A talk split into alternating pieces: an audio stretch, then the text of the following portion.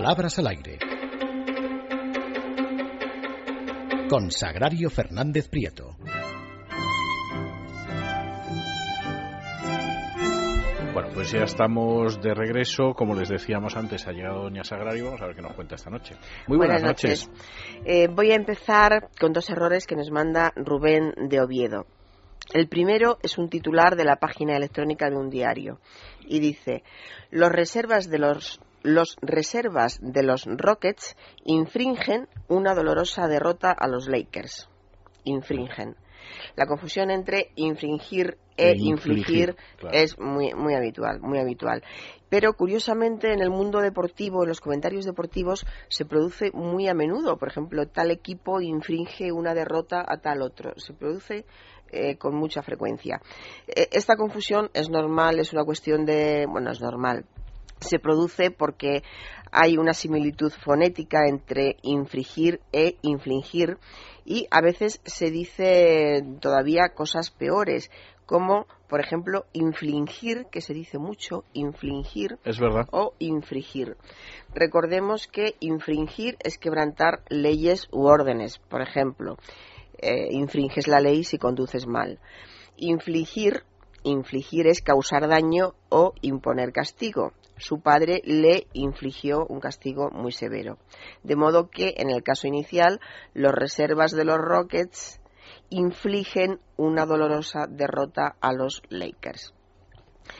Y el otro error que nos manda Rubén es de un jugador de fútbol que estaba en un programa deportivo de radio y estaba hablando de que últimamente ciertos errores de los árbitros habían perjudicado a su equipo. Y entonces dijo, solo espero que la próxima vez el árbitro se equivoque para bien. Vamos a ver, equivocarse es siempre un error. No se equivoca uno para bien o se equivoca para mal.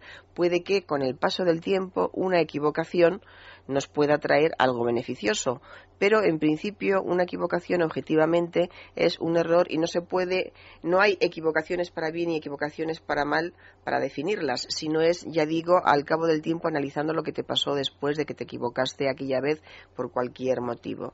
De modo que en este caso lo normal sería decir solo espero que la próxima vez el árbitro no nos perjudique o nos favorezca o lo mejor que se equivoque a nuestro favor, que sería irónicamente, puesto que había hecho eso con el otro equipo, y no estaría mal que se equivoque a nuestro favor.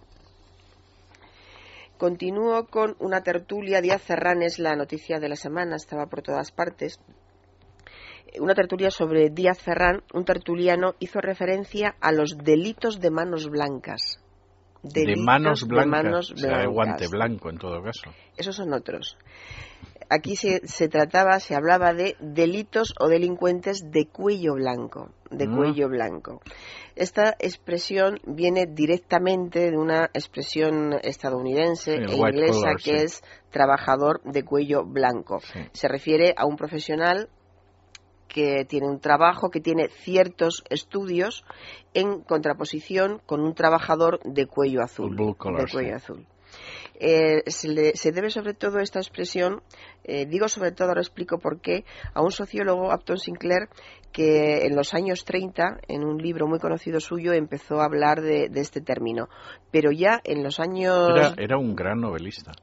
sí, Aparte de aparte de eso, socialista. sí. En los años eh, 10 y en los años 20 ya se hablaba así de trabajadores de cuello blanco porque en los trabajos de oficina, tanto en Europa como en América, a los trabajadores se les obligaba a llevar un cuello blanco.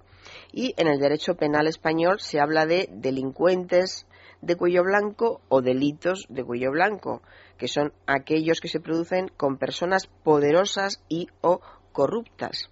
Esto me ha dado mucho que pensar en estos tiempos que vivimos, que ya no tenemos ni siquiera delincuentes de cuello blanco, ¿no? No se puede decir que sean Y el cuello blanco en Estados Unidos no necesariamente es una persona poderosa. Un empleado de banco es, es un, es Sería un un empleado de cuello blanco. es un empleado y si robara sería un delincuente de cuello blanco. No, no, sería un No, porque ladrón a no, secas, aquí ¿no? tampoco, porque no es, no es una. Pero quiero decir que el, que cuello poder. blanco en Estados Unidos no es un ejecutivo. Un ejecutivo también. No, no, es alguien con Pero- ciertos estudios. Pero es una persona que tiene sobre todo un trabajo que no es manual. Sí. Es Es decir, Sí, una sí. persona que trabaja en una oficina, una persona que trabaja en un banco, pues es gente que son empleados de cuello blanco. ¿no? Sí. Y luego está el ladrón de guante blanco que usted decía, que es el robo ladrón de aspecto distinguido. Aquí es donde veo yo que ya no, a esto ya no, No. llegamos. No. robo o ladrón de aspecto distinguido que actúa con limpieza y sin violencia. Aspecto distinguido, con limpieza. con- El que se llevaba la pantera rosa. o- Sí, sí, recuerda ciertas películas, Niven. tanto americanas como españolas de los años 60, también habría algún personaje así, pero últimamente yo creo que en nuestra sociedad no se dan. De modo que los delitos de manos blancas que decían en esta tertulia pues serían delitos de cuello blanco, refiriéndose a todo este asunto de Díaz Ferrán. Y eh, otro contertulio, hablando sobre el mismo personaje, Díaz Ferrán, hay un comportamiento que se ve palpablemente. Que se ve palpablemente. Palpar es tocar algo con las manos para reconocerlo, precisamente porque no se ve. De modo que es un poco absurdo, se puede decir, hay un comportamiento que se percibe rápidamente o que se percibe palpablemente incluso, y lo más normal hubiera sido decir, hay un comportamiento que es evidente, creo Sí. yo, o que se ve claramente también, se ve claramente, es evidente. Un comentario sobre Shakira y Piqué. ¿Los conoce? Vagamente. Vagamente. Se lo digo porque yo sí identifico a Shakira, pero Piqué ahora mismo no sé la cara que tiene. No, bueno, yo tampoco. Sé que es futbolista, pero nada más. Bueno, fíjese cómo será la cosa que cuando yo oí que Shakira estaba saliendo con Piqué, pensé en el antiguo ministro de Aznar. Ya con eso le digo bastante. Bueno, pero es que lo suyo. O sea que... bueno, pues tanto él como ella, para Hombre, que lo luego sepa. se casó con Gloria Lomana, o sea que tampoco es, es algo de segunda Tampoco sé quién es Gloria Lomana. ¿Ve usted? Pues es eh, una periodista muy importante de Antena 3. Ah, sí sé quién es Gloria Lomana, sí, sí, acabo de caer. Por cierto, fue la persona Sí. que consiguió que Zapatero pronunciara por primera vez la palabra crisis. Yo creo que va a pasar a la historia, aunque solo sea por eso. ¿Y ha contado cómo lo consiguió o No, habrá que no, esperar? no, en el curso de la entrevista estaba preguntándole con bastante habilidad, tengo que decirle, no fue una entrevista complaciente, y en un momento determinado Zapatero dijo crisis. Y Gloria Lomana, que se percató, dijo, ha dicho crisis. ha Te he pillado, te he crisis". pillado. Como, como el que dice ha sido niño, ha sido niño, pues algo así. ¿no? Bueno, pues volvamos a Shakira y Piqué. Tanto él como ella están en el tope de los más guapos.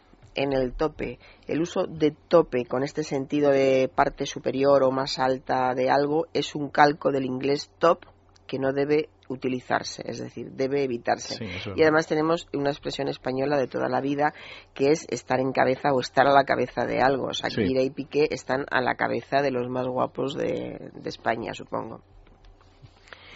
Y o- otro oyente, Carlos, desde Madrid. Un titular de un diario, bueno, esto fíjese, un titular de un diario de tirada nacional. Muy importante. Titular quiere decir, ya sabe usted cómo es la tipografía de un titular, pero recordémoslo, letra negrita y mayúscula. Dice, hallan medio cuerpo de una mujer en la calle. Hallan con Y. Hallan con Y. Tampoco me sorprende dada la, No, no, no, la educación en este país, pero es bochornoso. Sí, sí, bochornoso y bueno, yo, me, me sorprendió muchísimo porque lo, lo, vi, lo vi yo también y es sorprendente. Eh, hallar, hallar cuando es sinónimo de encontrar, además es muy fácil escribirlo bien si pensamos que hallar cuando es sinónimo de encontrar se escribe con ella. Entonces Ah. no hay manera de equivocarse. Hallaron la mercancía en un camión, es decir, la encontraron en un camión, luego se escribe con ella. Y hallan es una forma del verbo auxiliar haber. Entonces, hallan se escribe con Y. Eh, había unos, en los dictados que nos hacían antes en los colegios, había una frase que mezclaba haya, eh, hay- el ay del verbo haber, no, el haya Ahí del hay verbo un haber, que dice ahí. No, era mucho más difícil. El la ay del verbo haber, haya de las hayas que cuidaban de los niños, haya Sí, de, sí, sí, sí, haya de, de árbol. Bueno, en total salían cuatro.